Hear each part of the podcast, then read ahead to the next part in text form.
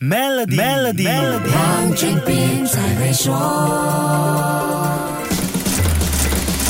你好，我是黄俊斌。在这个信息传送和产品销售网络化的时代，要一家公司脱离一个社交平台，真的不是一件容易的事。尤其是那些流量大的社交平台。美国独立数字新闻平台 Platformer 的创始人，也是知名科技记者的 Casey Newton，却毅然决定撤离拥有大流量的 X 平台和 Substack。他在接受媒体采访时说的一段话，值得我们深思。他说：“我们对自己花时间的地方感到满意吗？我们想过自己在为谁创造价值吗？在 X 和 Substack。” Stack 平台两个答案都是否定的。Newton 说，他一直写文章报道某些公司没有实践本身主张和宣扬的价值，让 Platformer 处在一个充斥着右翼分子和仇恨言论的平台上，不止违背了他们的核心价值，也辜负了读者的更高期望。他的这个决定在媒体圈引起了不小的回响，也令业界反思：拥有更多资源、更大规模的新闻机构，是不是更有本钱去选择平台和该维系的合作关系？不过，Newton 也认。认同一个残酷的现实，那就是新闻产业面对的生存压力。大家都想在坚持理念的同时，尽量把伤害降到最小。他也知道，要让 platform 的核心价值优先，那就必须在其他部分做出一些牺牲。但他认为，一些时候我们选择坚持某一个立场，人们会记住我们所做出的选择。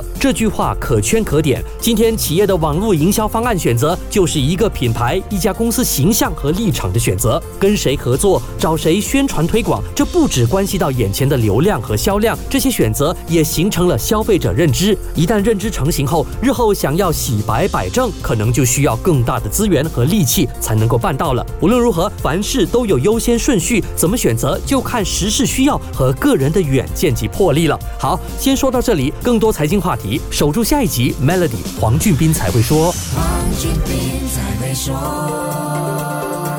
使用 Maybank Merchant Card Terminal 轻松完成无现金付款，并赢取奖励。欢迎前往邻近的 Maybank 了解更多详情。